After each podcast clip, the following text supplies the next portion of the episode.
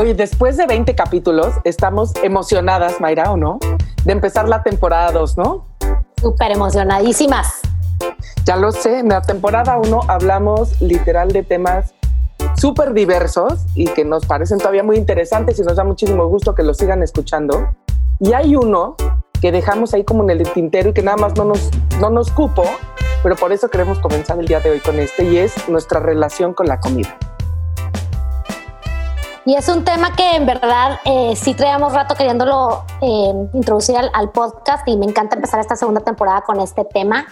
Eh, creo que una de las relaciones más importantes que tenemos en la vida es con la comida porque comemos de perdido tres veces al día, ¿no? Y toda nuestra vida completita si no nos morimos.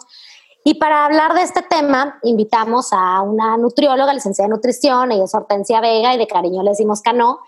Y hoy está con nosotros para platicar de este tema que es de gran importancia, yo creo que para todo el mundo. No hay nadie que, que no quisiera saber si en algún momento tiene una buena o una mala relación con la, con, con la comida. Bienvenida, Cano. Ay, muchas gracias, Mayra y Pato. Patricia. Gracias Pato, puedes decirle pato aquí. Muy bien. Aquí sigue siendo pato. Sigue diciendo pato aquí. Muy bien. Eh, les agradezco haberme invitado y claro, yo también estoy muy emocionada de, este, de echar la platicadita sobre este tema, que a mí me parece muy importante también. ¿Sabes que Esperemos ayudar en algo. Nos surge abordarlo. Uno, nos lo han pedido mucho. Dos, también estaba en nuestro radar. Tres, ahora sí que ya desde antes, pero también este confinamiento nos ha dado, nos ha hecho darnos cuenta que tenemos una relación con la comida muy peculiar. Yo me he preguntado mucho si así la tenían antes, que era tan difícil conseguir comida. O sea, ahorita literal vas, compras carne y haces tu carne y comes carne, ¿no? Antes había que ir a encontrar la vaca, matar la vaca, ¿no? Y comer carne. Entonces era era una ceremonia donde siento que se valoraba más la comida y ahora esta inmediatez, no sé si sea eso, entonces que nos va a decir, nos ha hecho tener una relación como, creo yo, muy disfuncional. Sí, sabes que sí, de acuerdo contigo en ese sentido de que ahora tenemos todo como muy a la mano y aparte no nomás a la mano, en abundancia, ¿ok? Entonces, realmente cuando llegas a un lugar, literalmente hay un buffet de todo lo que tú quieras y ahora sí que agarre todo lo que se necesite o lo que se quiera. Pero este, también, o sea, la relación con la comida siento que se ha ido como un poquito cambiando o haciendo un poquito disfuncional por la cuestión de que eh, el estrés ha subido muchísimo, eh, la mercadotecnia tenemos como un estilo de mercadotecnia que tenemos o sea, si nos ponemos a ver, tenemos como que los dos lados contrarios. Un lado, un lado es que te están bombardeando de que tienes que consumir toda la comida que se produce, llámese este, que se siembra o que se hace.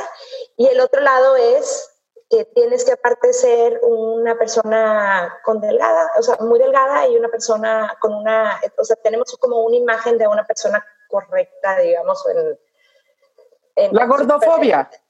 La gordofobia, exactamente. Entonces, realmente tenemos como que esos dos lados que no, pues no, no, no, no va el uno con el otro, al contrario, es uno en contra del otro. Entonces, muchas veces, este, ¿qué decimos? Bueno, pues vamos a ponernos a dieta y le vamos a echar todas las ganas del mundo y empiezas, empiezas, empiezas, empiezas, pero el mundo no está diseñado para las dietas, como para tantas restricciones, ¿ok? Entonces, ¿qué está pasando? Toda la mercadotecnia te gana, te estás queriendo comer todo lo que te están enseñando, porque subliminalmente te lo meten en tu cabeza, pero aparte estás luchando contra ti mismo porque por aguantarte y por tenerte que este, controlar y restringir, porque pues quieres estar, o sea, no subir un solo gramo, ¿verdad? Entonces eso crea como una relación disfuncional contigo misma. Creo que también mm, es la relación con la comida, pero también es la relación contigo misma. O sea, hay un, tema donde no todo, o sea, no nos, a veces no nos estamos aceptando como somos de entrada. Entonces, quieres tú llegar a un cuerpo, a una cosa que ni eres tú para empezar, ¿verdad? o sea, ni siquiera te estás conociendo y saber cuál es tu versión mejor de ti misma en cuanto a salud, comiendo lo que tu cuerpo necesita, te pide y dentro de los niveles de no enloquecer, o sea, de no traumarte y de ser una persona feliz. Exacto ¿sabes? toda la mercadotecnia te dice que tienes que estar de una manera que a lo mejor ni eres tú. Ajá, que ni eres tú, ni te corresponde, ni naciste así, ni y no vas a sobrevivir así. No, y la otra es, existe la relación psicológica, ¿no? Con la comida, que ya nos contarás, ¿no? Y, realmente tiene como mil ángulos, ¿no? Desde un niño que manipula a sus papás a través de la comida, tan fácil que es. O nosotros, ya como adultos, que a lo mejor nos damos premios en base a la comida, que no necesariamente lo veo mal, mientras sea una cosa sana, me explico, es mi cumpleaños y quiero ir a comer mi comida favorita, lo encuentro sano, no pasé mi examen, entonces ya puedo comer helado, ¿no? O sea, porque está condicionado a que tengas un buen desempeño en otra área, el que te puedas comer un helado, ¿no? O sea, es distinto. Comete el helado cuando quieras, claro. Pero hay otra parte donde también siento que se está volviendo como, no sé si la expresión es políticamente correcto, comer ciertas cosas. O sea, ayer vi un post y es una chava que quiero mucho, que más está embarazada y puso, mmm, qué rico, ya extrañaba mi jugo de apio. Y estuve a punto de ponerle, ¿en serio extrañabas un jugo de apio? es súper gacho el jugo de apio, no mientas. Sí, sí, sí. o sea, porque hay cosas naturales. Uno de mandarina deliciosa de temporada. Sí, lo extrañas, es un, es El de apio. El de apio. Sí, sí, sí. Pero, ¿qué tan lavado tenemos el cerebro? Digo, y no lo digo por tu amiga, lo digo por el mundo, que es de que el deli, mi licuado de apio con jengibre y aparte lleva tres claras de huevo, güey. El perejil, güey. Sí, no. ¡Yay! No es cierto. ¡Yay! O sea, placer, tibia en ayuna. Y, y le puedo decir, es que comer, comer es un placer. Y estoy aquí de perdido con estas dos mujeres con las que estoy platicando, con ambas dos, las conozco muy bien y con ambas dos comparto el irme a sentar a echar los tacos más deliciosos del mundo y las comidas más deliciosas del mundo. O sea, en verdad, creo que, que, que las que estamos aquí sí disfrutamos mucho la comida y sobre eso por eso dije, si vamos a hablar de comida, hablemos de la comida, porque no la podemos saborear delicioso y nos gusta comer y nos gusta comer rico. Pero, ¿cuándo ya es? O sea, ¿cuándo te empiezas a traumar? Ese, es mi punto. O sea, ¿cuándo empiezas a satanizar alimentos? ¿Cuándo empiezas o, a comer sin que tu cerebro procese, que esa es otra? O sea, me como todo sin que nadie me vea. O sea, ¿qué, qué, qué es una mala relación con la comida? Definamos qué es eso mala relación con la comida para mí es este estés pensando todo el tiempo en comida, pero de una manera, ¿cómo te diré? Que sea básicamente como tu tarea del día. O sea, no sé, o sea, para mí la comida es parte de mi día, más no es mi día, ¿sabes? Entonces, este, empiezas como a pensar en, híjole, no sé si puedo ir a esta reunión porque va a haber comida, pero a la vez no me quiero quedar la, voy a echar toda la bolsa de papas que compré ayer. ¿Sí me entiendes? Empiezas como, que te empieza como a conflictuar, empieza como a ser como un problema para ser socialmente normal, digamos. O sea, ahorita lo que decía, por ejemplo, Pato, de que te das premios por la comida, también existe mucho la cultura, cosa que ahorita ese mindset no lo hemos cambiado. Antes era como un premio ir a comer al lugar además te gustaba porque antes, cuando había menos comida, la gente se esforzaba para hacer lo que a ti más te gustaba porque era tu cumpleaños, era tu manera de celebrar. Ahorita ya puedes ir cada día al restaurante favorito del que quieras, ¿sabes? O que los niños manipulan con la comida. ¿Qué pasa con los niños? Seguimos con la idea de que pues, son niños, ¿cómo no van a comer dulces? ¿Sí me entiendes? Es una cosa cultural. Entonces, como la comida es una cosa cultural, es la cosa social, todos juntamos a comer, todas tus reuniones tienen comida, entonces empiezas a tener un problema con la comida cuando socialmente ya no puedes avanzar, ya te conflictúa. No sé si me estoy explicando. Sí, se vuelve como un enemigo silencioso, por así decirlo. Un enemigo silencioso, así es. Y de ahí se derivan o sea, otros desórdenes psicológicos que se derivan a través de cómo te ves en tu cuerpo, que tienen que ver todo con la comida.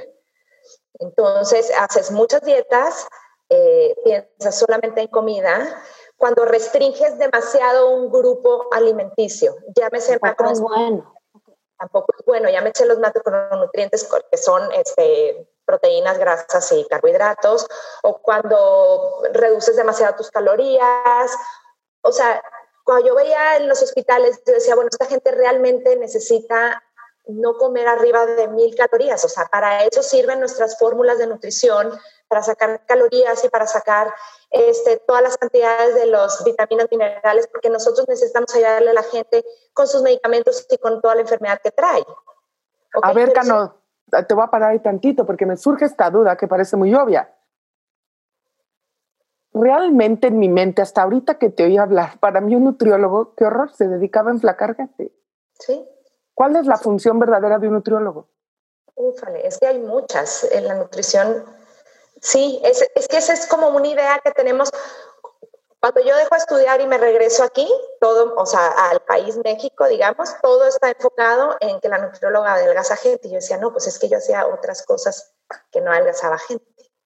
Este, o sea, hay, ¿cómo te puedo decir? Ya ahorita, o sea, como en todos lados hay necesidades de nutrición, ya hay como muchas cosas enfocadas. Por ejemplo, ¿no? yo que me dedicaba más a la nutrición clínica, que digamos que es lo que más me gusta, ¿no? Eh, trabajaba en un hospital en el que yo veía pacientes con enfermedades reales, ¿ok? Realmente era diabético, que le habían amputado su pierna. O realmente era una persona que estaba en terapia intensiva y estaba sedado, dormido, entonces yo realmente le tenía que poner todas mis formulitas para que esa persona siguiera sobreviviendo con lo que necesitaba. Pero si esa persona fue operada eh, del lado digestivo, pues necesitaba ciertas cosas. Entraba, había una, un área de quemados, por ejemplo, en el que necesitaban otro tipo de dieta especial. Eh, rehabilitaciones, si habían tenido como una trombosis o si habían tenido... O sea, es nutrición clínica, te estás encargando que alguien que no puede escoger en ese momento sus alimentos o que su cuerpo no está operando al 100, lo equilibras a nivel nutrientes. Nutrientes para que se cure más rápido y para que sus medicinas funcionen normal. Entonces, para una persona común y corriente como yo, ¿para qué me serviría un nutriólogo? Digo, fuera del obvio, ¿no? fuera del obvio. No hay obvios. ¿Para qué te ayudaría? Yo creo que el nutriólogo realmente, o sea, ahorita ya está empezando a ver un poquito más, en que te coachea como, vamos, a lo más obvio, a tener una buena relación con la comida, ¿sabes? No, o sea, no soy de la idea de, me cansé de contar calorías para las personas que querían bajar de peso para ir a las bodas, como dice Mayra. Entonces, este, sí, tenemos todas esas cosas, pero, o sea, siento que tenemos que enfocarnos más en que estamos eh, sí, manipulando esta relación y realmente lo único que le estamos haciendo daño es a las pacientes, ¿sabes? Y te voy a decir que, no, o sea, yo creo que si vas a ir con tu nutriólogo, literal, ve para que ve, para que revise tu estado nutricional. O sea, estás comiendo de acuerdo a lo que tu cuerpo necesita, sí, no. Pues sí, o sea, no, no para que te restrinja y te ponga en la pesita cada pinche O que, o que te cae mal, ¿no? a mí resulta que ¿Cómo sustituyo grupos de alimentos que no tolero? No, me, está, me dio una alergia al pollo que yo no me había dado cuenta que era el pollo. Y tenía una colitis y entonces me daban medicinas, ¿me entiendes? Y, y homeoprazo. Y, no me curaban hasta que le dieron, me dijeron, fuera el pollo de tu vida, ni nada, ni el, ni el caldo de pollo en polvo, ni el pavo. Y me cambió la vida.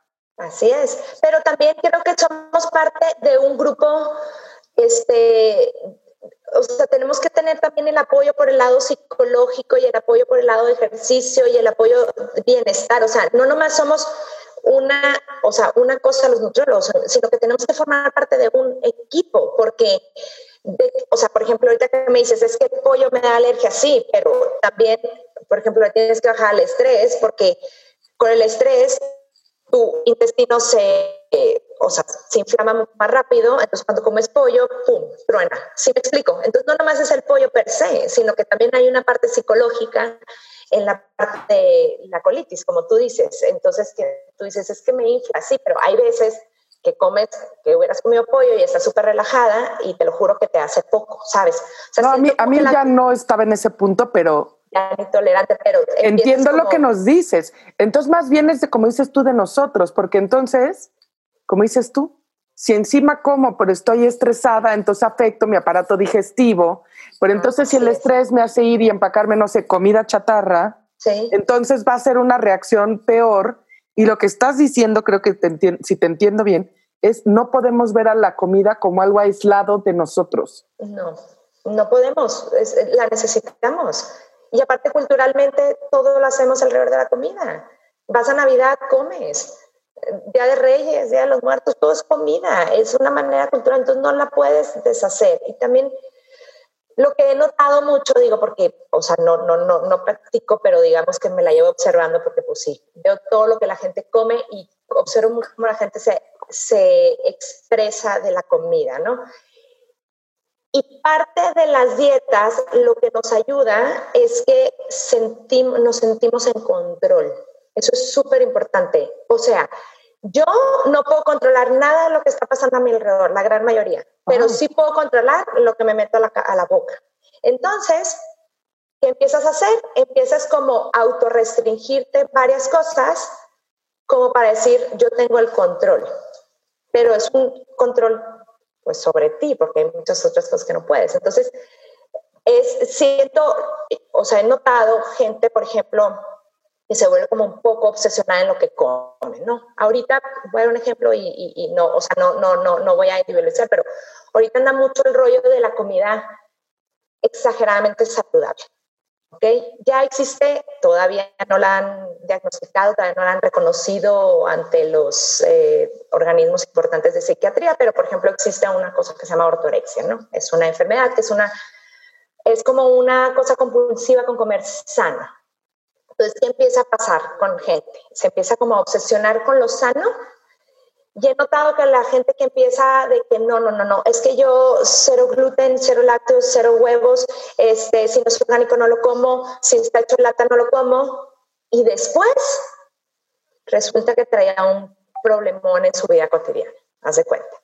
Como que empiezo a notar esos patrones y qué es lo que pasa, pues digo, claro, es lo único que ella puede tener control. Lo demás no puede tener ningún control en vez de ir al nutriólogo, tenemos que ir al psicólogo, creo yo, entonces, ¿no? Pues juntos, digamos que seamos. Es que sí.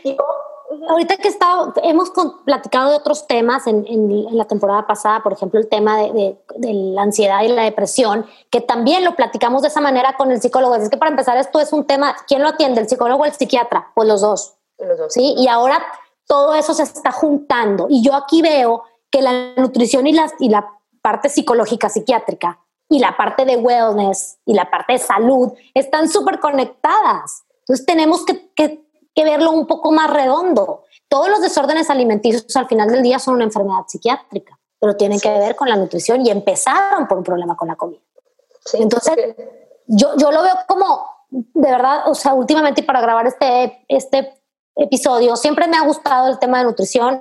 Eh, y, con la que no platico muchas cosas, obviamente pues le pregunto muchas cosas, ¿verdad? Porque yo no soy profesionista de esto, pero sí he visto mucho la tendencia a que tienes que empezar por tu aceptación personal, primero. O sea, si no te quieres a ti, la comida va a ser un, una arma contra ti misma, ¿sí? Y, y, te vas a querer destruir primero, de alguna u otra manera. Y como dice la no, el control lo tiene la, o sea, el control lo tiene sobre lo que te metes a la boca y sobre eso empiezas la alucinación, ¿no? Y te puede llevar a un trastorno alimenticio fuerte y son consecuencias súper graves. ¿Sí o no? ¿Sabes? Oyéndote, Mayrux, también, ¿qué, creo? Y ahorita que nos diga la cano, digo, igual las feministas me matan y en realidad a mí no me gustan mucho los estereotipos de género, pero siento que en, el, que en este tema la mujer, ahí hay como un foco rojo, porque la mujer de alguna manera tiene, creo que dos ideas que yo veo que se repiten que no me gustan. Una es yo como que lo que hablábamos, la gordofobia, tengo que estar flaca y en eso está como mi valor, ¿no? O sea, si soy una buena esposa, soy una esposa flaca, ¿no? Es una cosa como un poco para mí. Sí, ¿no? pero la buena sí, pero eso sí. La sociedad lo valora. aunque acabe de parir. No, no, una que parió y salió flaca es un ah, o sea, hay un premio, es una cosa muy rara. Es muy rara. Sí. Y la otra es yo soy la encargada de determinar qué se da de comer en mi casa. Entonces, este control del que hablamos lo veo que luego lo ejercen en los hijos también. Sí. A manera de premios, de sobreprotección, de si educo a mi hijo, le doy jugo de apio. No, el niño es un pelado, no saluda. no, educas. Pero come el jugo de apio. Exacto. Y entonces de repente digo, ¿qué ¿dónde debemos empezar a educar y a revertir estos patrones de los que estamos hablando? No digo que los hombres no, y tengo muchos amigos metrosexuales y que no engorden o enflaquen tres kilos porque se trauman. Y cada pero, Pato, pero Pato, también hay hombres muy obsesionados con el gimnasio. O sea, ah, realmente está... Si es que con esos no salgo. o sea, no te sabría decir. no, eso no. Eso no lo junto. no, pero está, está entre mujer y hombre, cada quien, o sea, cada quien con sus issues, pero realmente eh, la cuestión de las dietas están muy parejas. O sea, estuve buscando ahí como todo eso te estoy platicando de puras observaciones que he hecho y yo por mis propias teorías y me la llevo buscando información de estas cosas en el Internet porque es un tema que me gusta. Eh, ya como para ejercer y meterme a full, creo que ya necesitaría un rollo eh, de meterme en psicología y así. Pero bueno, todo esto para decirte que estuve buscando información y alrededor del año pasado, entre hombres y mujeres, y el hombre te estoy diciendo con un mínimo, un poquito menos de cantidad, pero el 48% hizo una dieta para adelgazar al menos una vez en el año. 48% del mundo entero. ¿Y de mujeres, Cano? De mujeres está como arriba del 50 y de los hombres como en el 40 y tantos. Así están las cosas. Y la otra es, esto no está comprobado, pero se dice y se cree y se observa que el 95% de las dietas no funcionan. O sea, tú irías, están vendiendo está vendiendo producto el cual tienes la probabilidad de que el 95% no funcione. Y como quiera vas y lo compras. O lo, es una industria de 3 billones de dólares. ¿La dieta? La dieta. Entonces, de todas las, la, cuestión de dieta, la cuestión de productos para adelgazar, la cuestión para productos de licuados, las cuestiones, todo eso es, es, es una industria de 3 billones de dólares. Oye, ¿y eso nos nutre? O sea, si yo me como un, una, unos polvos de una lata, ¿me nutren? Pues, o sea, vamos a lo mismo. Puede ser que estés nutrida, pero ¿qué relación formaste con la comida? O sea, ¿la disfrutaste? La, o sea, ¿qué, qué, qué te formó? Porque también, o sea, todo lo que entra a tu cuerpo también te tiene que nutrir de otra manera, no nomás cumplir como, como con tus parámetros nutricionales, ¿sí me entiendes? Entonces, eso es lo que se ha observado. Ok, te voy a dar, vamos a ir a una dieta puro polvito, ¿no? Wow, no, me voy a pasar de número calorías, no voy a sufrir porque, o sea, esto voy a comer y punto. No puedes, porque... O sabes no, es sostenible, no, es sostenible. O esas dietas que oigo, las hacen, entonces no salen, dicen, no, es que no, no voy ni a bodas, no voy a nada. Nada. Porque estoy a dieta. Y yo digo, ¿cómo? ¿Cómo frenas tu vida por una dieta, güey? Y sabes qué, Pato, y el mundo completito está diseñado para que sobrecomas. Entonces, es, una lucha muy fuerte, porque aparte, ¿qué pasa? Bueno, te metes a la dieta súper restringida, supongamos que vas en la tercera semana, le vas echando todos los kilos y sí baje de peso, y claro, ¿no? Tu cuerpo también entra en un sistema de deshidratación tremendo, entonces bajas mucho peso. Bueno, a la tercera semana dices, la truenas, y te arrancaste y ¿qué empieza a pasar contigo? Soy de lo peor. O sea, lo único que podía hacer, lo único que puedo controlar, tampoco lo puedo controlar, pero también no está en ti porque el mundo está, el mundo está diseñado para que comas, no nomás para que comas saludable, pero que comas toda la chatarra. Pero ahí lo que voy es, acabaste peor de cómo empezaste, pero peleado contigo mismo. Totalmente. mal contigo, mal con tu bowl. Y dejaste de ir a unas fiestas padrísimas. O sea, esa parte. Yo, y ahorita que estamos en confinamiento, que extraño tanto las fiestas, chicos.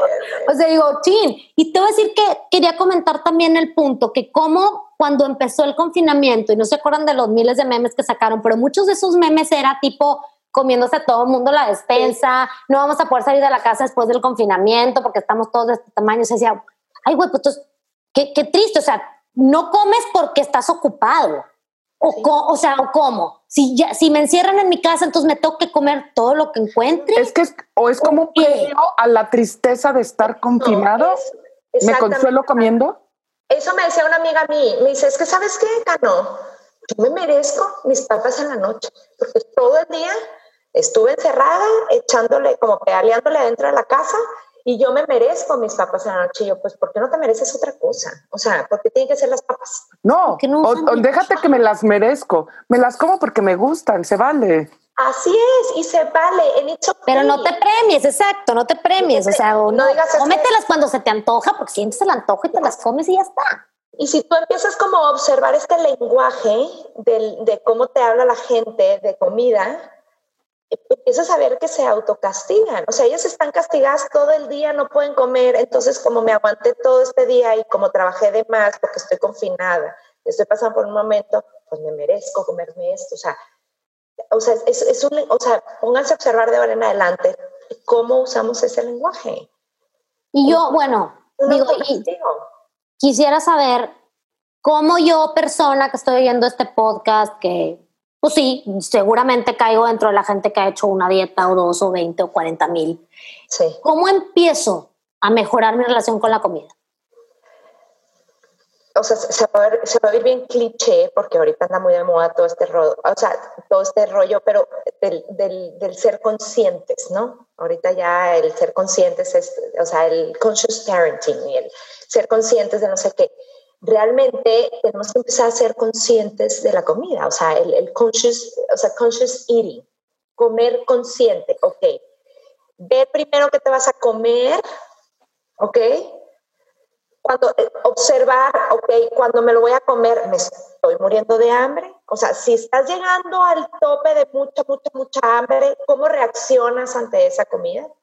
Si no tienes tanta hambre, cómo reaccionas ante la comida también, que el, cuando es, tienes que empezar como a medirte tu, tu nivel de hambre y ver qué haces, o sea, qué lecciones de comida haces mientras tengas más hambre o menos hambre, por ejemplo. Entonces, este, empezar como a estudiarte a ti misma, empezar como a escucharte. ¿Sí me explico?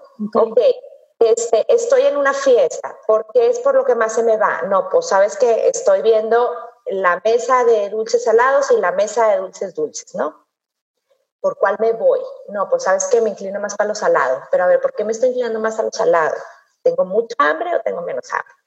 Entonces, a veces te vas a la fiesta y ni siquiera volteaste a ver la mesa de las botanas y te fuiste directamente a la cena. Entonces dices, bueno, ¿ahora qué pasó? ¿Por qué me fui directamente a la cena? ¿Cómo me sentí antes de eso?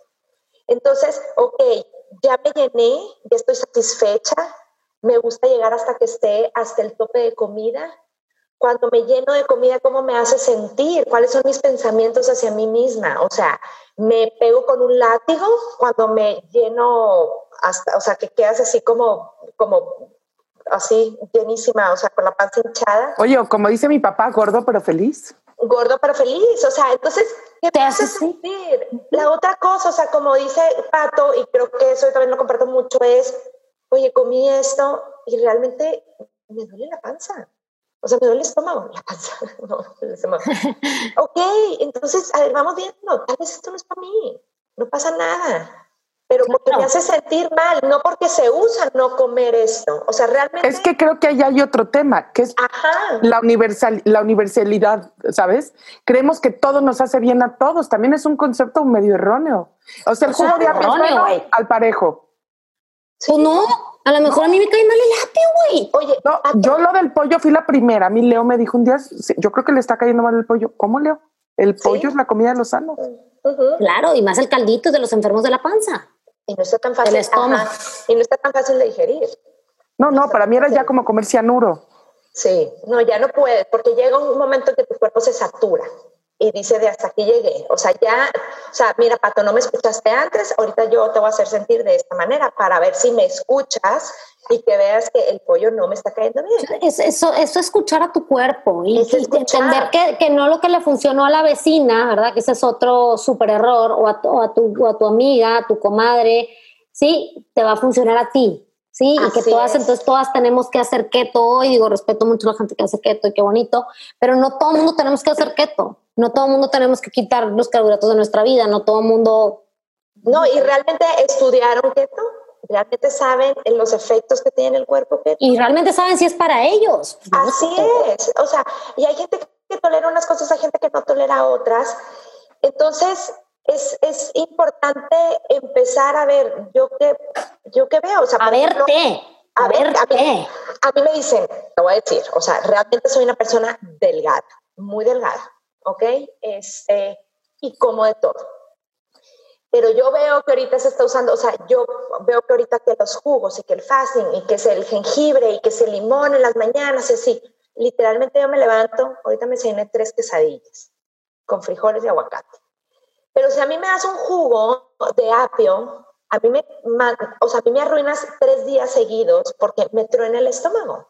Yo no puedo, o sea, mis, mi estrés y mis nervios me caen en, la, en el puro estómago. Entonces yo pues dije, ¿sabes qué? Por más saludable que me lo estén vendiendo, no es para mí. Yo no puedo tener esos jugos maravillosos porque, milagrosos porque a mí me desgracian el estómago. Porque a mí me desgracia el estómago. Y aparte a veces decía, pero, o sea, soy nutrióloga, o sea, yo debería de estar tomando estos jugos, ya sabes, eh, a todo lo que da, porque es una idea que me la vendieron. Y le dije, a ver, pero no los aguanto, como, ¿por qué me los voy a tomar? Mejor voy a agarrar la nutrición por otros lados.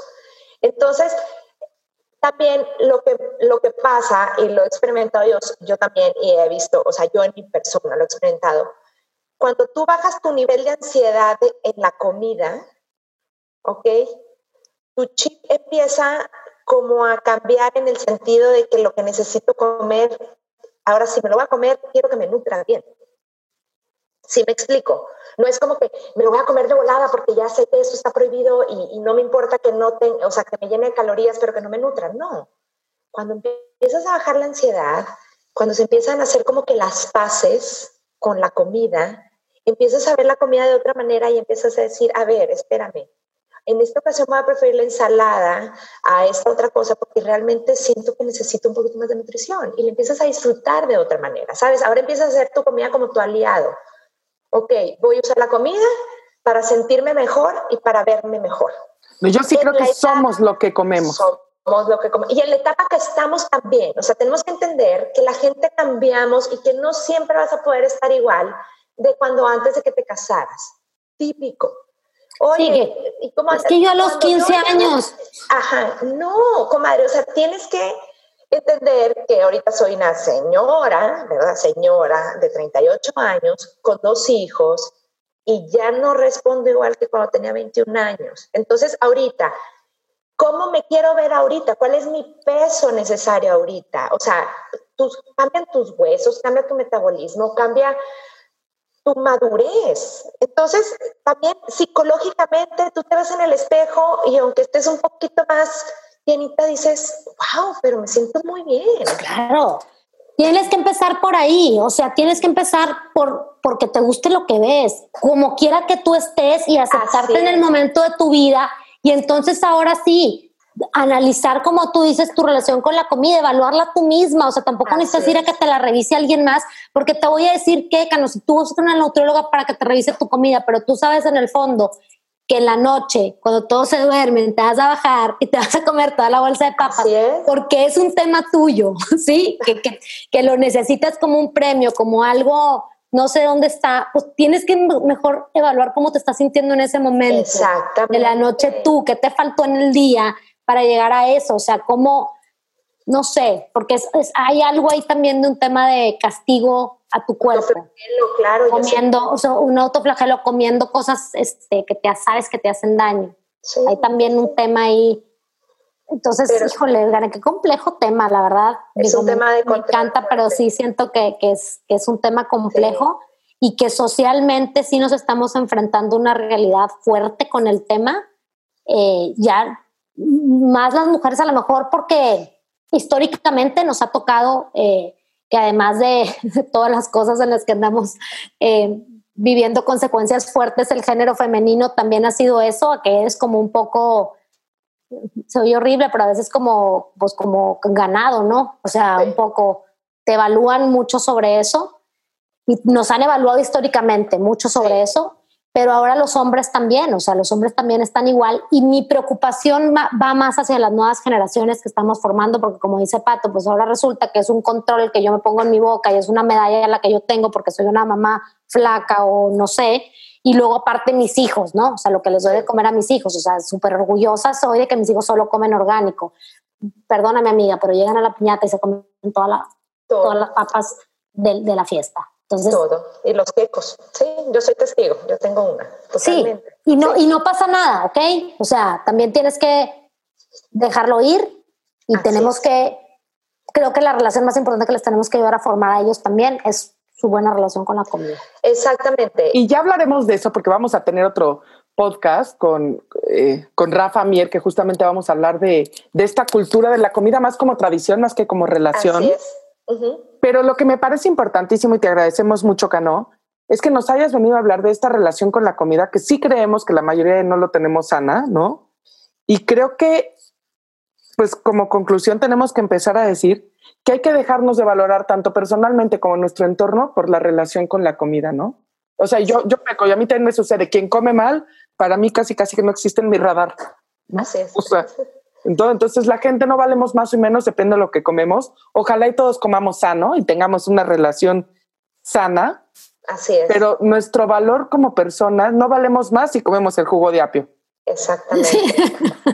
Ni valemos más si estamos flacos, ¿no? Entonces. Así es. Empecemos por eso, definitivamente empecemos por eso, aceptarnos a nosotros mismos y aceptar a los demás y no etiquetar a la gente por un jugo, por no jugo, porque come papas o no come papas. Adiós a la gordofobia. Adiós. Ciertamente. Cada quien que esté como quiera, digo también, si es un tema de control de cada quien, pues cada quien elige. El mundo es un buffet, cada quien decide dónde se sirve y es muy respetable. sí, pero hay edades en las que no sucede, ¿no? O sea, si tienes 15, 17 años y este bombardeo de redes, ojo, ¿no? O sea, tenemos que empezar a fomentar una cultura de la no gordofobia que también permea a otras generaciones, creo yo. Sí, sí, sí. Y les ayudas a los, a los que realmente están como batallando con la comida en la cuestión de que no, o sea, de que no pueden adelgazar tan fácil, lo que sea. Les ayudas como a ellos mismos como ser un poquito más aceptados en la sociedad, bajan su nivel de ansiedad y empieza como a fluir para ellos claro. también. ¿Ok? Porque si ¿Qué es la otra conclusión? El tema es psicológico también. El tema es 100% psicológico. Entonces, pero ¿con qué, lo, o sea, ¿con, qué, ¿con qué lo canalizas? Pues con lo que tú tienes control, que es la comida. Lo demás no lo puedes controlar. Esto es lo único que puedes controlar, según tú, ¿verdad?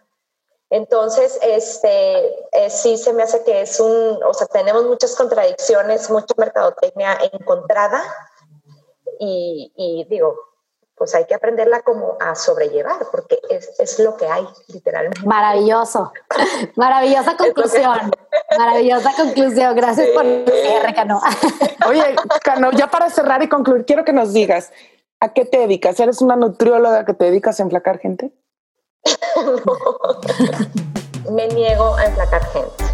Lo que yo quisiera es ayudar a la gente a tener una mejor relación con la comida y que disfruten, que hagan las paces con la comida.